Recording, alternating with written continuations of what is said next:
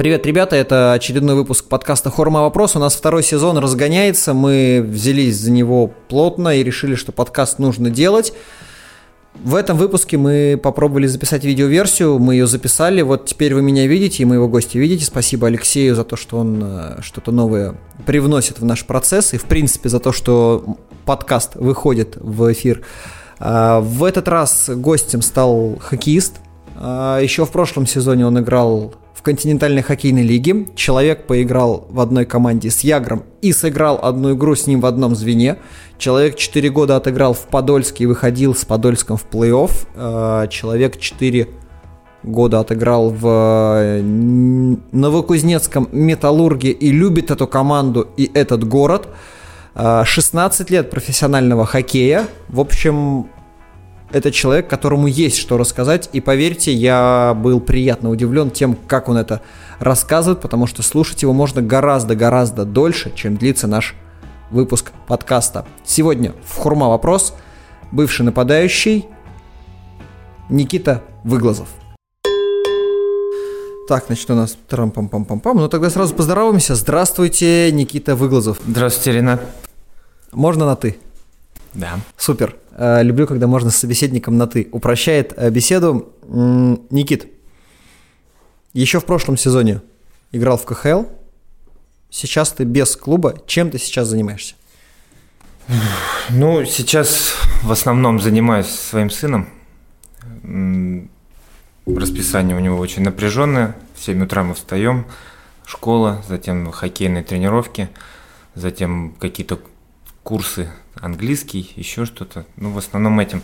Есть э, небольшая группа детей, которым я стараюсь передать то, что я умею. Это два раза в неделю мы с ними катаемся по часу. Немного занятий в бросковых зонах. Угу. Хоккейная команда Банка России в любительской лиге, которая играет. Угу. Ну, собственно, пока все. То есть с хоккеем ты не попрощался окончательно все равно? С хоккеем я не попрощался. Я на той неделе считал 7 или 8 раз по часу я катался за неделю. А сколько сыну лет? 9. 2011 год, в, в июне будет 10. Ну такой, он тоже нападающий? Да. Крайний, левый, центральный? Там пока непонятно. В этом возрасте, да, еще определяется. Интересно, человек, кто, который совсем недавно еще играл, сейчас ты без хоккея в том объеме, в котором он у тебя был, а как ты к этой жизни спокойной переходил? Сложно ли было тебе переключаться после жизни профессионального хоккеиста, вот сейчас, скажем так, жизни папы юного хоккеиста, немножко тренера, немножко любительского, любителя игрока. Да, еще играя, я представлял, как это будет. Ну, э, тяжело. Все равно тяжело. Очень долго не понимаешь, потому что всю жизнь, когда ты живешь по графику, когда mm-hmm. за тебя думают, что тебе делать, ты приходишь, оттренировался, и ты ну, свободен в основное время. Очень много переездов, разъездов, то есть все по графику. Здесь ты предоставлен сам себе, вот, поэтому ну, как-то все равно тяжело, но потихонечку это помогло то, что из, из хоккея до конца я не ушел, то, что в банке там тоже дисциплинируют, что там две тренировки в неделю, допустим, есть, игра какая-то. Ну, потихонечку, полигонечку перестроился. Вот практически год прошел уже с того момента, как я не профессиональный хоккеист. Вот.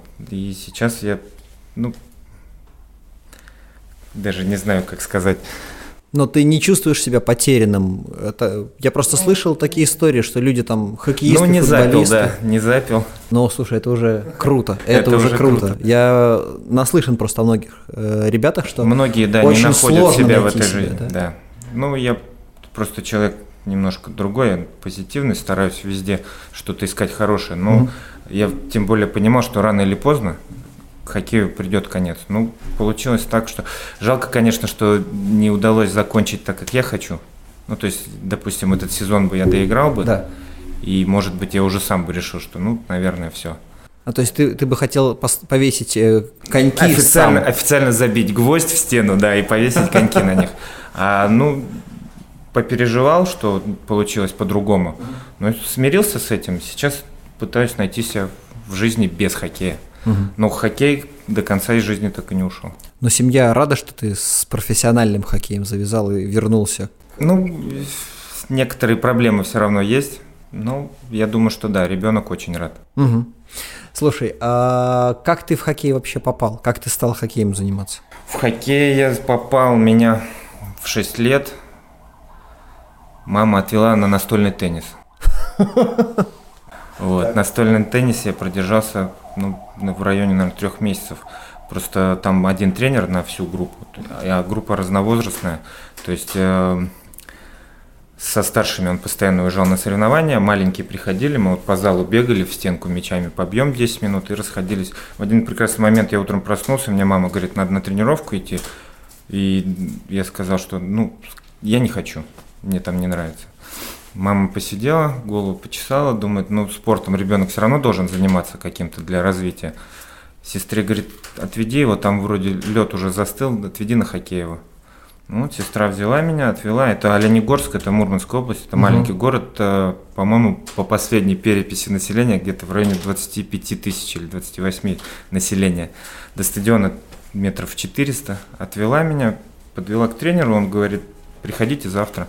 И все, после первой тренировки для меня ну, вообще перестало все существовать. Хоккей захватил полностью сразу, причем с первой тренировки. Я не знаю, страсть, вот, которая ну, на всю жизнь. Ты сразу в нападении стал играть? Или, или там, а, там как, первое как, же как время, у детей просто гоняете? Первое время сначала ты просто учишься кататься. Потом какие-то навыки владения шайбой. Угу. Да, и как только ты понимаешь, что ты уже стоишь уверен на коньках, тогда да, нападение. Ну, в детстве, по-моему, так не разделяют их. Я просто не знаю, я, я на, на хоккейные коньки встал э, в 31 год, вот в прошлом году. Меня, меня э, был, я в Инстаграме там попробовал э, на катке, значит, выложил видео, где я попробовал э, празднование Гусева повторить, когда он так на колено присаживался. Mm-hmm. Вот, но я там слабо это исполнил. И мне э, Женя Тихонова, жена Вити, написала, mm-hmm. приходи к нам на, на хоккей поиграть. Они э, в Таврике катались там по четвергам. И я пришел с обычными коньками, как они, фитнес-коньки называются такие. Значит, э, поиграть, мне сказали, так, старик, тебе на коньки новые, другие, значит, взять все. Я потихонечку всем этим обвешался, все, и вот я сколько? Ну, ну плюс-минус два года где-то я более или менее катаюсь на коньках с шайбой. Э, вот пару дней назад была, была, кстати, бросковая у меня тренировка, до сих пор плечи, руки болят, все у меня. Потому что потом еще была ОФК. Уже на уверенно на коньках стоишь? Я на коньках, я катаюсь неплохо, но мне не дается нормальная езда задом. Э, задом наперед. И когда надо пере, переход, вот, короче, задом кататься, там всякие эти вот. Я, я нормально, что как это, попой влево, попой вправо, я качусь хорошо, и все. И тормозить еще боком не умею. Я такой, как Ну все приходит, так, все приходит с опытом. Так, и все. Поэтому с Челноковым у меня плохо и сложно. А, ладно, пойдем с козырей. Несколько козырей есть в рукаве. А, Костя Волков, наш общий знакомый. Костя Волков с Константином мы познакомились в, один, в 11 лет э, у нас начну раньше. Давай. Оленегорск, горно-обогатительный комбинат. Угу. Спонсировал всегда команду. Команда играла в высшей лиге. Не, там, не в какой-то там первый, а второй, угу. она играла в высшей лиге. Вот. Э, в один прекрасный момент э, горно-обогатительный комбинат перешел в другие руки. Деньги на хоккей перестали выделять. Тренер наш пришел к моим родителям и говорит, что хоккей загибается – надо ехать пробовать в другое место. В 11 лет мы поехали первый раз в Колпино на товарищеские игры. Угу. Константин тогда выступал там главной звездой команды. Солировал. Да, главной Уже звездой тогда. команды был. Вот, мы приехали, отыграли две или четыре игры, я не помню. И нас тренер Колпинской команды, он двоих нас пригласил приехать к ним. Угу с учетом того, что там не так развито было, как сейчас, все, ни интернатов, ничего не было тогда, он говорит, будете жить в семье у кого-то и продолжать точить свое хоккейное мастерство. Тренер по приезду домой приходил к родителям разговаривать. У меня родители посидели, подумали. Мама, видимо, решила, что это все ненадолго. Ну, она говорит, ну пусть едет. Забрал документы из школы, собрались, и в январе 97 -го года мы переехали вдвоем в Колпино. Вот, нас расселили там по семьям на какое-то время. Вдвоем с кем-то из команды? Да, защитник. Он потом э, через год уехал в Ярославль. Играл во всех сборных, ю- юниорских, даже, по-моему, в молодежных до какого-то момента дошел. Единственное, на чемпионат мира он не ездил. Вот. Ну, потом у него как-то там не совсем все пошло гладко, но он доиграл до 32 лет. Но ни в КХЛ, ни где-то в таких Мгм. более-менее сильных высшей лиге играл. Где-то за границей, там, ну, тоже не, Мгм. не сильные чемпионаты. Вот. Переехали мы. Вот, собственно, Костя сказал, я ему просто звонил специально перед э, записью. Я говорю, Костя, придет в гости Никита Выглазов. Колись, есть что-то наверняка, о чем его можно спросить. И где-то зарыта эта крутая история. И Костя сказал, спроси, как э, он жил со мной э, в моей семье. Да. То есть ты в 11 примерно В лет? 11 лет я приехал, у нас я два года отжил в другой семье, Мгм. а потом, ну, так получилось, что там люди, все-таки маленький ребенок, это Ну, конечно. большая ответственность, у, у всех свои планы. Там в той семье еще двое своих детей было, поэтому я понимаю, что, ну, люди все равно, наверное, по- подусту- ну, Мгм. подустали от этого. Вот, и я переехал на полгода к Константину Николаевичу. Чувствуете уровень. Да. Так. Вот. Константин Николаевич в детстве не самый простой ребенок был, не самый простой характер. Я у него был как наемный рабочий. Больше всего мне нравились уроки, как мы делали. Я сидел, делал уроки за двоих, он потом переписывал. А он сидел, смотрел спортивные новости или футбольчик. И в один прекрасный момент ему скучно становилось, он начинал меня мячиком бросать еще. То есть я сижу, пишу, делаю уроки. За Пусть- него.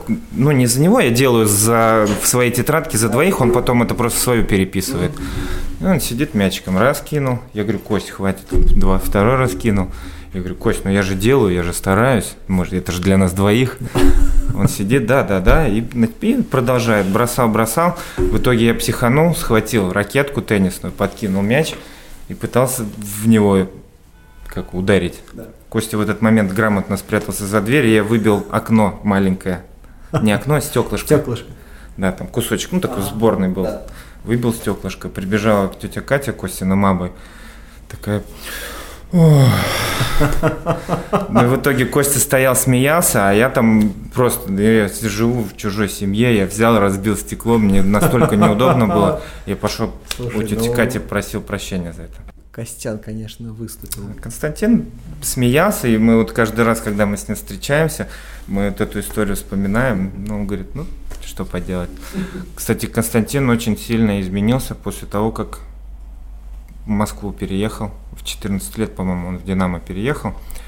Характер у него стал намного, ну, поменялся очень. Москва меняет людей? Ну, может быть, Москва, да, но я думаю, что то, что он пожил один без родителей. Понял, каково это. Да. Смотри, значит, ты в 13... В 13, получается, да? У, у Кости, У Кости, Волкова да, вы с ним в районе, занимались, да. были в Да, да, Колпино, да. он потом уехал в Москву, а ты потом куда попал? А мы остались здесь, и до 18 лет мы играли. Просто Костя уехал в Москву в, по-моему, еще в школу, ну, в юниорскую команду. Затем у него была молодежная, затем у него там были, ну, там периоды. Там разные вышли. команды были, да. Да, у него там и разные периоды были, когда у него там было и там и тяжелее, и легче.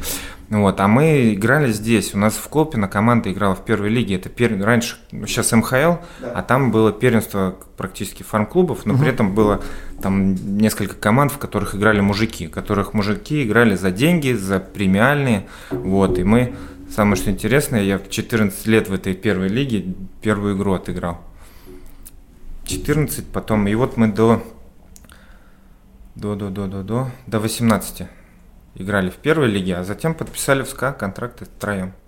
С этой командой нас мы Андрей Валерьянович Точицкий тогда был агентом, он не был генеральным менеджером. Вот, он нас подписал в СКА троих. Это получается 2003, по-моему, год. Это был 2004, 2004. 2004-2005 сезон. Как раз локаут еще в НХЛ же был. Но это сезон, когда СКА был не в топах. Вот Там тогда еще денег не было, тогда еще Газпрома не было. М- Спонсором был возможно, Ленэнерго. Возможно, некоторые слушатели подкаста Хурма вопрос не знают, но были времена, когда СКА Да. не был в топах, э, и континентальной хоккейной лиги не было, и СКА был не в топовой, в В принципе. восьмерке был, наверное, максимум одну или две недели за чемпионат. Я помню времена, когда... В район где-то 13 13 место, место из Да. чуть не 14 там. Из где-то. 16 команд. А вы на Ждановке играли или в Ледовый Так, играли? на, на Ждановке нет, тогда в. Ледовом уже, да. Ледовом. В Ледовом. Я за, тот, за первый сезон я сыграл две игры в начале чемпионата, потом я играл в, в СКА-2, Мгм. тренировался только с первой командой. И в конце чемпионата с 7 игр подряд в составе был. Ничего первой себе. команде 7 Ничего игр. себе. Вот получилось первый сезон я сыграл 9 игр за основной состав. Остальные игры все в СКА-2 играл. Ну, как, как бы на понижение отправили. Ну, как бы Опыта да. набираться. Ну, тренировались мы всегда с первой командой, а играли за вторую. Ну, без игровой практики тоже тяжело. А там же раньше мы были лимитчики, и нас было раз, два, три, четыре, где-то в районе пяти-шести человек. А играть можно было только двум. Там приехал тогда с Тольятти Руслан Хасаншин, который уже, ну, мы-то еще в детский хоккей играли, а он уже, у него не голова, а компьютер был, он уже более-менее во взрослый играл. Его было тяжело из состава там вытеснить. Не- это было, были разные весовые категории у вас. Ну да. А, смотри, я вот открываю просто а, Википедию. У тебя там есть страница, не знаю, заходил ты в Википедию на свою страничку, нет? Заходил. Заходил, там все правильно, правда написано, правильно? А, смотрю команды. Ижорец, Локомотив Санкт-Петербург, СКА, Спартак, Химик, СКА, Динамо, Минск. Это белорусские Да, команды. две- два года. А, Омский Авангард, Да. э, 2008-2009. Первый год создания континентальной хоккейной лиги. Как было в Авангарде? Ну, команда, она же, в принципе, и в Суперлиге была на бедущих В ранее. тот год, э, во-первых, поменялись же правила. Там э, до какого-то числа нельзя было переговоры вести. Ну, КХЛ создавалась. Мгм. Потом э, они начали молодежь набирать, ну, потому что немного инхейловский формат там. Драфт, по-моему, попозже начинался. Да, там был один у нас, по-моему, драфт Да, ну тогда э, до какого-то числа можно было брать людей только из высшей лиги или из других чемпионатов и просматривать. Переговоры по контрактам тогда нельзя было, по-моему, до, 30, до 1 мая Мгм. переговоры по контрактам не велись. То есть они, чтобы укомплектовать команду, они сначала просматривали высшую лигу там и другие лиги. Я как раз с белорусской лиги туда приехал. Вот, а затем они уже там набирали других людей. И тот год был э, перестроечным в, в- в авангарде. Тот год набрали очень много молодых игроков. То есть там э, 83 год, 84 85 Это был основная масса хоккеистов. И Яромир Ягор То есть не поиграл в одной команде. мне посчастливилось даже одну игру играть с ним в одном звене. Круто, слушай, но он же до сих пор пылит вкладно, по-моему. Яромир Ну, это пылит, феномен вообще, феномен хоккейный. Он очень физически сильный, он умный, он, ну, я не знаю, мало того, он еще же очень профессионально относится к себе. То есть питание, я не знаю, алкоголь, я думаю, что не присутствует вообще в его жизни. Потому что на всех командных мероприятиях он пил всегда только сок. Яромир всегда выходил, делал два броска и уходил. И я думаю, Вся ну, разминка Я думаю, да, ну как. А, Перед игрой. а это я узнал, знаешь, когда? Когда меня переодели 13-м нападающим на турнире, на предсезонном где-то. Мгм. Или какая-то товарищеская игра была в Омске. Первое звено едет, и они вместо 3 в 2, 2 в 2 делают. И что-то какой-то, а, гвалт, чё, ну и я побежал с ними, начал делать. Потом смотрю, а Яромира нет уже. Причем я так потом начал наблюдать, что он даже 2-1 не делает. Он выходил, два раза бросает. Потом я выяснил, чем он занимается после этого. Он э, приходит в раздевалку, снимает коньки, у него парашют с собой был.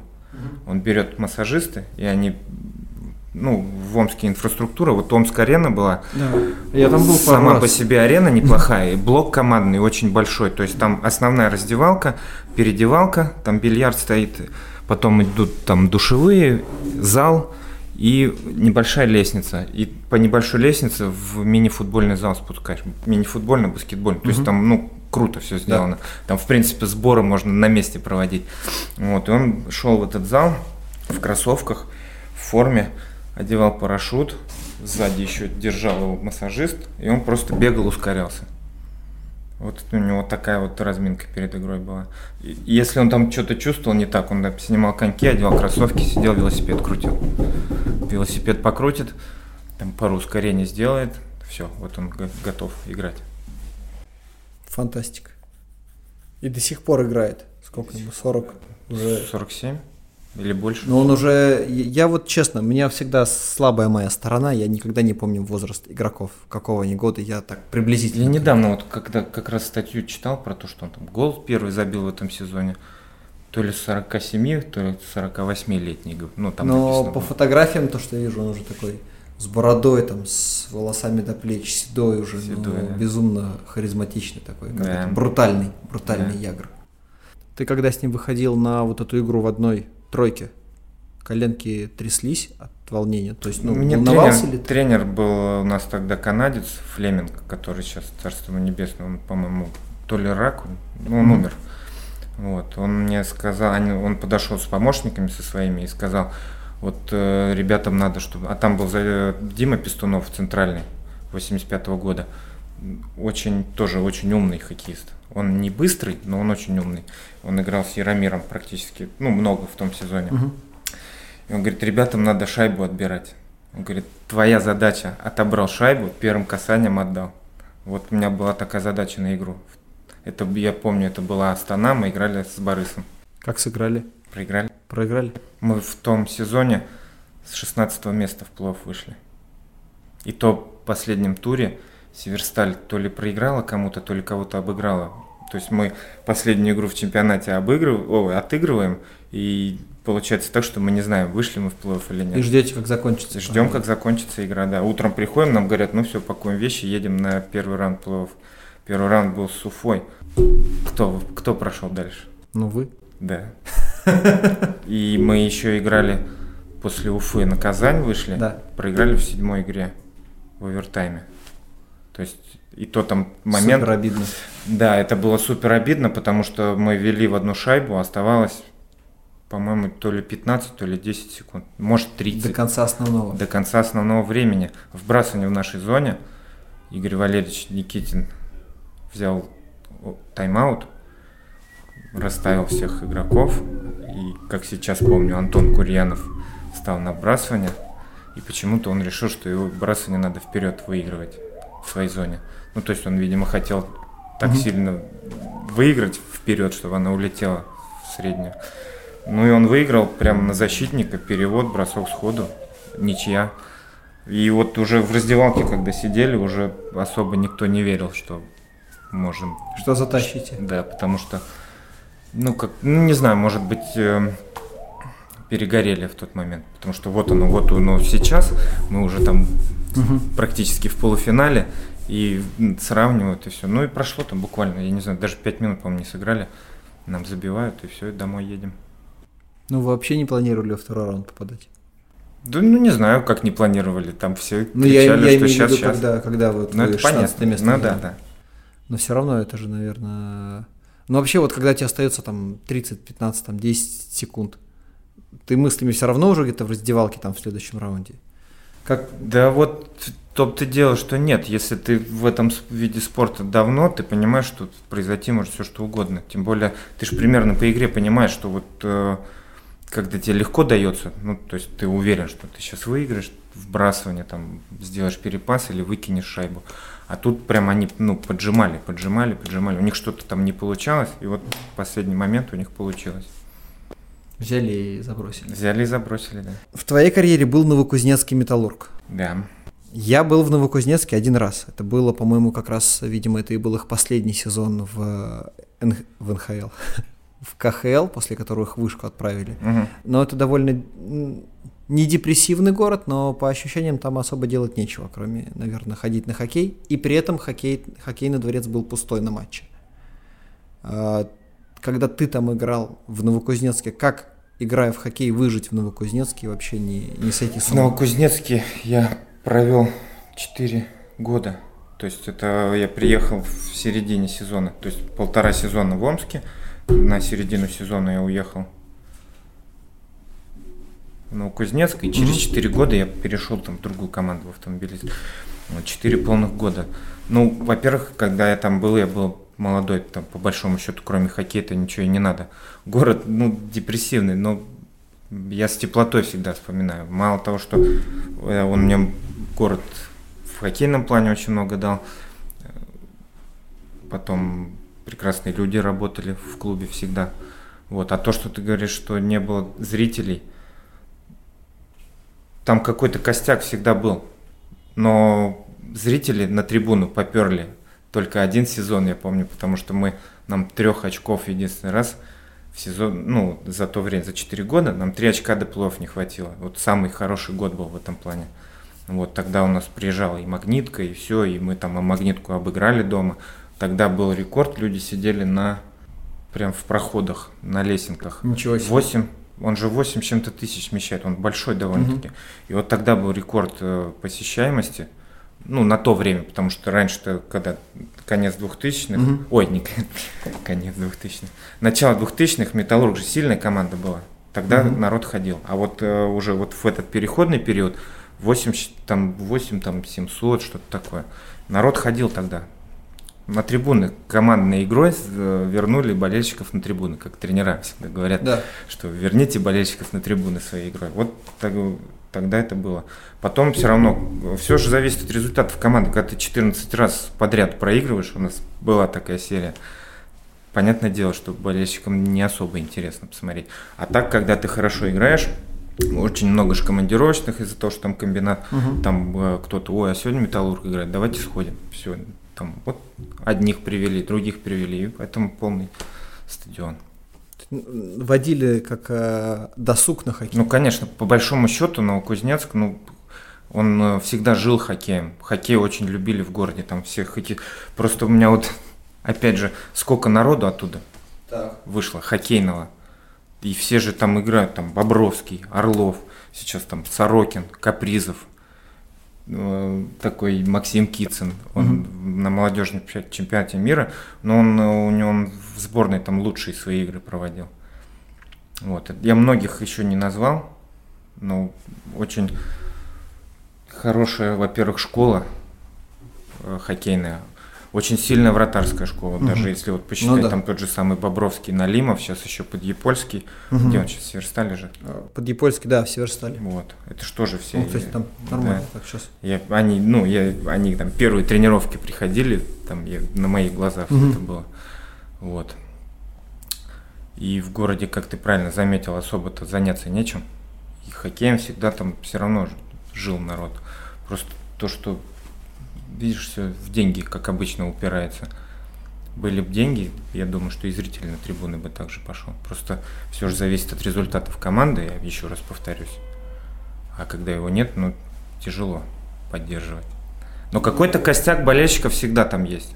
То есть там э, напротив э, скамейки команды, там всегда сидят, ну, там несколько рядов, которые, я, вот они 4 года прям на одних тех же местах сидят.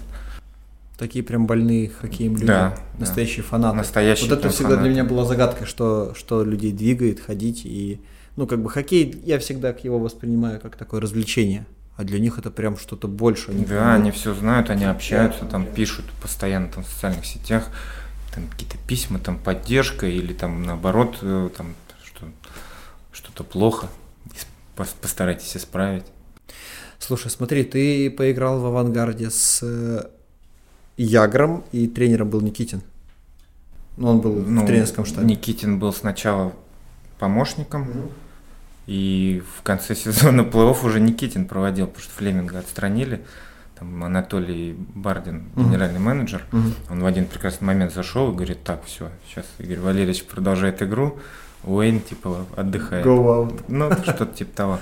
А потом у тебя был Новокузнецк, потом Витязь. Потом был еще полгода в автомобилисте. Автомобилист. А, я просто сейчас не, под, не подсматриваю шпаргалку. А, Сочи. Все. Все? Да. А, список нормально. Нормально ты поиграл по, по, по, по количеству команд. По тренерам, какой кто-то из них был какой-то такой сумасшедший тренер? Сумасшедший? Да. Ну, такой вот он смотришь и думаешь, господи, что ты творишь? Нет, мне как-то в этом плане повезло. Все тренера, у каждого я, во-первых, что-то взял. Даже не в плане своего хоккея, а в плане того, что со временем же, ну, я всегда планировал дальше свою жизнь с хоккеем связать. То есть э, я бы хотел бы там дальше работать, но только во взрослом. Детский хоккей это сейчас я мне это интересно попробовать, Мгм. но я бы хотел во взрослом хоккее работать. Вот. И от каждого что-то я, ну, сейчас э, последнее время времени как раз много, вспоминаю про каждого там, от каждого чуть-чуть чего-то взял. Вот. И таких, чтобы прям совсем сумасшедших, как вот э, в Омске был Суманин тренер, про него знакомые мои ребята, которые там, ну, с которыми там я работал, э, там кто работал в клубе, они говорили, что ну там совсем тяжелый Случай. человек. Да. Но Финн у нас был еще, я сейчас не вспомню фамилию, а, тоже какой-то безумный человек, по-моему, тоже в авангарде работал или нет? Ладно, возможно, Не, мы Йортика. говорим- Вот. В Амуре он Да, работал. да, да, тоже. В Амуре, и потом, по-моему, еще где-то в России. Куда-то его тоже брали, но это какой-то безумный. Хану, да, было. тоже. Что-то Знакомые уничтожал. мои хоккеисты, которые у него работали, тоже говорят, что да. А, у тебя Витязь был уже не, не, не, не, совпал с э, эрой э, Тавгаев Нет. Подольский? Уже потом был тебя? Да. Уже приличная команда. Ну, приличная команда, да. То есть там уже Михаил Игоревич Головков президентом был. Вот. Игорь Константинович Варицкий генеральный менеджер. Ну и все, там уже хоккей был, не, не, раз- ну, не развлечение, вот это вот как раньше на реку выходили и кулачные бои устраивали. Там Ну, уже, они- там уже хоккей был. Единственное, что первые два года там мы за плов не могли зацепиться. Но с каждым годом становилось все лучше и лучше. Какую команду чаще всего ты вспоминаешь? В которой Ну, играл? скорее всего, Витязь. Потому что я там, да, провел самые такие продуктивные годы своей карьеры. Мгм. Самые осмысленные уже. Ну и там просто, я не знаю, болельщики любили меня. Вот они там где-то в социальных сетях что-то пишут всегда, слова поддержки, узнают, чем я занимаюсь, как что. Вот. Ну и просто то, что я уже был в таком возрасте, я же перешел туда уже был не как неограниченно свободный агент, это 20, почти 29 лет, ну то есть уже все, и голова, и тело, ну как сказать-то, в одном направлении движутся, то есть можешь что-то делать и понимаешь, как это правильно делать. Допустим, когда ты молодой, ты, ты быстрый, ты сильный, но ты Мгм. глупый Мгм. что-то не понимаешь. Потом с возрастом как-то это все выравнивается. То есть уже и в голове что-то есть, и сила еще больше становится. А потом уже дальше, чем ближе там, к 40, уже все равно ты теряешь там и скоростные навыки, там, и как- как-то силу, и ну, дольше восстанавливаешься после каждой игры. А с, с таким графиком, когда там у нас э, в в позатом году было 6 игр подряд через день, допустим, и мы должны были лететь э, там Санкт-Петербург, Ханты-Мансийск, там еще, и вот, ну, в шашки вот такие вот Да. играли по всей стране. Все равно восстанавливаться ты до конца не успеваешь. Возрастным игрокам в этом плане, конечно, надо быть профессионалами. Лишнего уже ты не сделаешь. За твою... Сколько у тебя получается карьера С 2004 года до 2020 до 2020 да. 16 лет. 16 сезонов. Какое самое, самое, скажем так, самое большое разочарование твое за эти 16 сезонов? Самое большое разочарование, скорее всего, то, что я ни разу не попадал в ту команду, которая готова была решать задачи. То есть э, для меня самая там, большая задача, которую я решал за эти годы, это выход в плов с Витязем. Ну, это интересная была задача, вопросов нет. Это до последней там игры там кость в кость постоянно. Но то, что не получилось ни за что побороться. Вот, скорее всего, вот это главное разочарование. Как ты с ним справляешься? Да никак. Как, ну, было и было. Ну, это же жизнь. Я провел все-таки, как мне кажется, не, ну, неплохую часть своей жизни. Мгм. Это карьера, это было моей, ну, было моей жизнью. Но я успокаиваюсь от тем, что я делал все, что мог. А то, что ну, получилось, не получилось, тоже там не мне решать. Самое яркое, что у тебя было за 16 лет хоккея? Ох, яркого много было. Ну, давай чего-нибудь вспомним. Ну, первое яркое впечатление вообще от хоккея, это даже, ну, не КХЛ, это белорусская лига. Угу. Вот Химик Скат прочитал да. команда. Вот. Команда, которая там в том чемпионате было 12 команд. Команда по финансированию где-то в районе 10-11 места должна была быть. Тренер, кстати, из Питера Сергей Михайлович Пушков. Да, он, слушай, он меня туда позвал, да. да. Вот, и Сергей Михайлович, он а, умеет хоккей объяснять простыми словами. Угу. То есть, по большому счету, ты это делаешь, и ты понимаешь, что у тебя получается все, это приносит результат, но это все настолько просто, ты думаешь, ну как, хоккей же такая тяжелая, сложная игра. Он тебе это настолько легко доносит, что у тебя все получается, и, и ты думаешь, блин, да это легко. Вот. И тот сезон мы, весь сезон мы шли на пятом месте и прошли еще первый круг плей-офф. Вот тогда, когда также небольшой стадион там в Новополоске, когда люди сидят в проходах, причем они не то что на какую-то одну игру, во-первых, весь плей люди сидели вот так вот, ну, это поддержка, причем вот город вот такой, вот одна улица по большому счету, это первое впечатление. Потом впечатление также, когда самое удовлетворение большое идет от того, что ты сделал правильно работу, и у тебя получилось. Вот мы, допустим, э, с Витязем, когда уже был Валерий Геннадьевич Белов тренер, угу. пришел первый год, мы вышли в плей и у нас получалось очень много, все там э, у нас беспроигрышная серия, там 8 матчей. Но это круто, когда ты катаешься просто и всех вот так вот, кого бы ни было, там магнитку, еще чего-то, обыгрываешь спокойно. Потом, а потом, когда последняя игра, вот э, я, кстати, в той, в той игре мне в борт головой ударили, я после первой смены ушел, а пацаны ее выиграли, ЦСКА кого-то обыгрывает, и мы там за три матча до конца чемпионата выходим в плей Ну, это там пляски такие были в раздевалке. Но это круто. Если я просто сидел, у меня там какой-то, mm-hmm. ну, у меня сотрясение, я сижу, я, ну, не могу повеселиться толком, но я сижу, улыбаюсь, потому что я знаю, что вот мы сделали свою работу. Там это понятно, это там не кубок, это там не что-то, но мы свою работу сделали, и это было очень приятно. Я вот так просто пытаюсь представить, 16 э, лет заниматься одним и тем же. Ну, хоккей это же по сути одно и то же. Да. Ты выходишь на каждую игру, и в каждой игре будет ровно то же, что было и в прошлой, в общем и целом. А, и ты каждый из этих годов, каждый сезон ты для себя находишь какую-то мотивацию, ты как-то себя настраиваешь, но это же, она же не бесконечная мотивация. Не, происходит ли какое-то выгорание? Чувствовал ли ты, что ты начинаешь уставать от хоккея к концу? Нет, если честно, я бы сейчас с удовольствием бы продолжал бы. Я не знаю, мотивацию, ну, ты ищешь, естественно, какую-то. Ну, я не знаю, ну, это несложно. Угу. Ты постоянно хочешь там стремиться вперед, расти в спортивном плане. При этом ты же еще, если растешь в спортивном плане, ты же еще в финансовом плане подрастаешь, как бы ни было. Вот это главное твоей мотивации все всегда, чтобы у тебя семья в достатке, допустим, жила. Ты когда уходил из Сочи, ты сказал, что у тебя был контракт, э, закончился в прошлый сезон, ты отыграл, да? Да. И потом вроде как на этот переподписывался, не, пере, не переподписался в итоге. Были у тебя какие-то варианты еще? Э... Я подписал контракт в Сочи новый.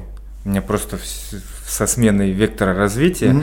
в середине мая мне позвонили и сказали, мы там меняемся, переориентируемся на более там молодых хоккеистов, и мы с тобой расторгаем контракт. После, после этого, какой-то... после этого нет.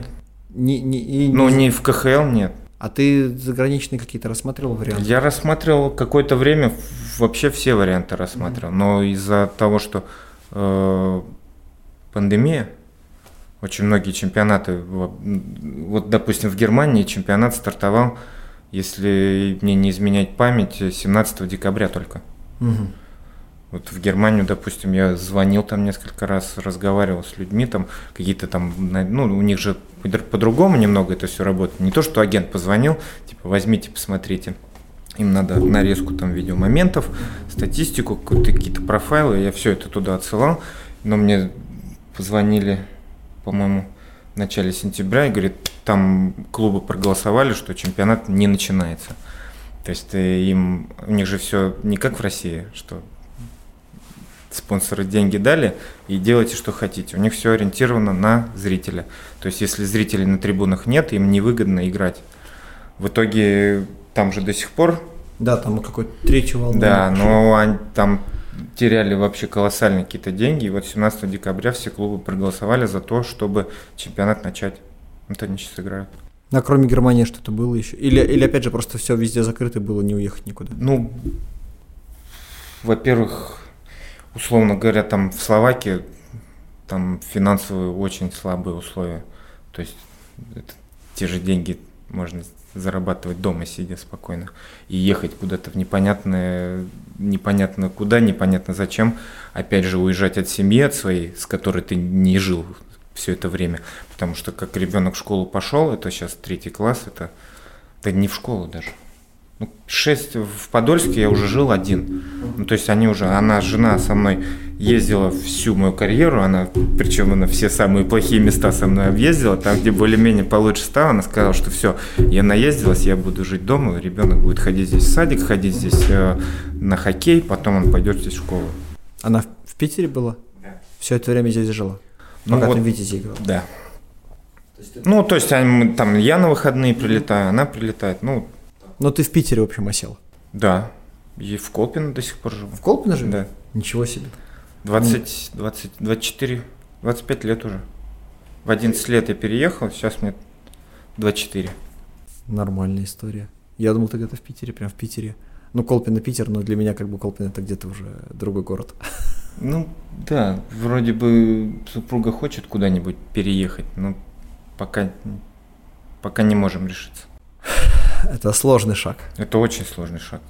С учетом того, что я там две трети своей жизни отжил, Мгм. где я, допустим, пока я и профессиональным спортсменом был, где я выхожу, две минуты пробежался стадион, легкоатлетический круг, тут же две минуты хоккейный стадион, и полторы минуты мне до тренажерного зала идти. Удобно. Ну да, это очень удобно в плане подготовки к сезону, потому что то, что у тебя сборы э, идут там полтора месяца, еще месяц до этого ты тренируешься всегда сам. Я как в этом плане очень, ну, всегда подходил, потому что стремился улучшаться каждый год. Вот, и месяц я тренировался сам. Причем всегда, никогда не нанимал тренеров, всегда тренировался сам. Нам там программы писали, всегда тренера по физподготовке в в командах. И вот я по этому плану работал, что-то свое добавлял, у кого-то что-то новое узнавал. Но никогда там не нанимал, ни, ни на какие сборы не ездил. Сейчас же это очень популярно. Да, да, все собираются все вместе. там, Собираются, и да. здесь, и в хоккейном городе, там, и где-то еще. Но это то, чему я у тебя завидую. Я много раз ходил в тренажерный зал, занимался с тренером, все было нормально, потом я понимал, что я уже могу делать все сам. Я приходил, и э, два раза я ходил, и потом все. Я переставал ходить, и потом я перестал покупать абонемент, потому что это выброшенные деньги, я пошел на хоккей играть. в хоккей. Э, Там вроде повеселее двигаться. Твои планы на будущее. У нас время, время наше потихонечку подходит к концу. Хотя, смотри, практически час прошел, и, в принципе, мы могли бы еще с тобой час спокойно Да, я думаю, что мы могли бы и очень долго общаться, да. Потому что я тут со своего списка даже и третий не рассказал. Можем вторую часть потом записать.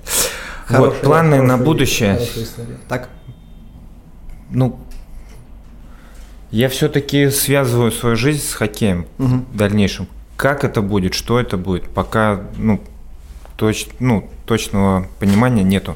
То есть, возможно, это будет э, тренерская деятельность, возможно, это будет какая-то менеджерская деятельность, возможно, это будет там агентская деятельность, но все, все мысли, все связано с хоккеем, потому что я понимаю, что я должен заниматься тем, в чем я понимаю. Вот я всю жизнь в хоккее, и странно было бы, если бы я сейчас решил, что а, ну ладно, пойду там охранником в пятерочку работать там, или условно там бизнесом заниматься.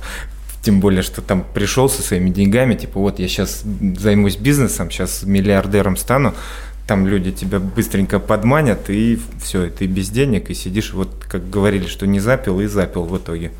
Мгм. Поэтому все связывается с хоккеем. ты себя видишь в хоккее. Я вижу себя в хоккее. да. Хоккей – это жизнь. Ну, все, говорят. верно, да. Потому что, ну, по-другому я даже сказать не могу, потому что я вот сколько себя помню, это все, вот все хоккей, хоккей, хоккей, хоккей. Причем вот э, я когда играл в хоккей, я по телевизору его не мог смотреть вообще. Мгм. Ну, мне не хватало в жизни его. А сейчас смотришь? Сейчас я начал хоть потихоньку его смотреть.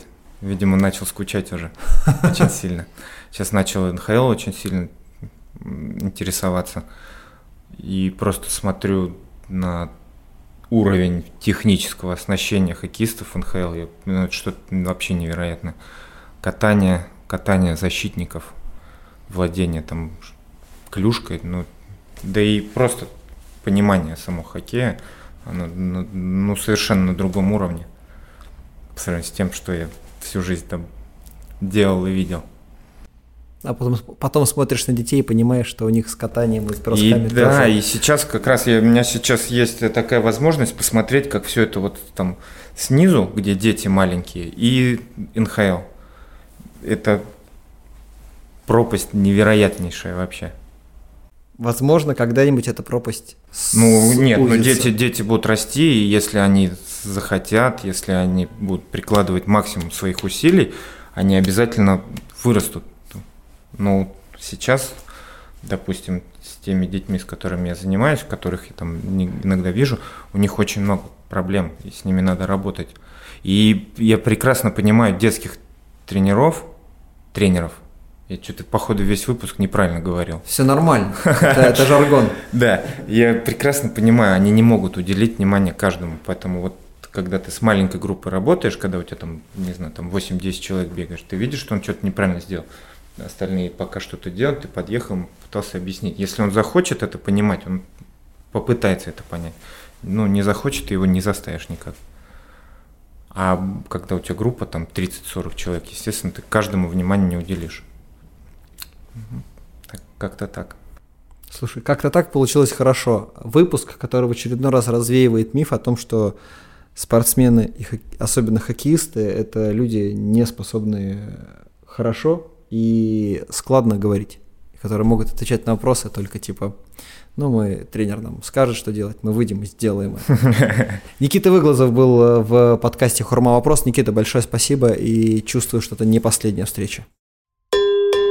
Друзья, это был четвертый выпуск второго сезона «Хурма вопрос» э, с Никитой Выглазовым.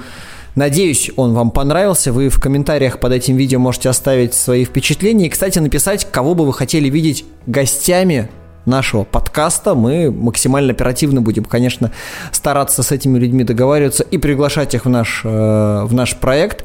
Кроме того, будет ссылочка закреплена в описании. Теперь вы можете поддержать Хурма Вопрос э, словом и делом. У нас появился Яндекс кошелек, куда ваши э, донаты вы можете отправить. Мы с Лешей вам будем за это бесконечно благодарны, и вы сможете помочь нам сделать наш контент лучше. Мы хотим нравиться вам и делать то, что интересно вам, то, что интересно нам, и здорово, что наш интерес совпадает. В общем, подписывайтесь, ставьте колокольчики, ставьте лайки, шеры. Леш, что еще надо? Вроде все, телеграм-канал тоже про него не забывайте, Хурма Вопрос в Телеграме, и на всех подкаст-платформах этот выпуск можно будет послушать, а на Ютубе и посмотреть.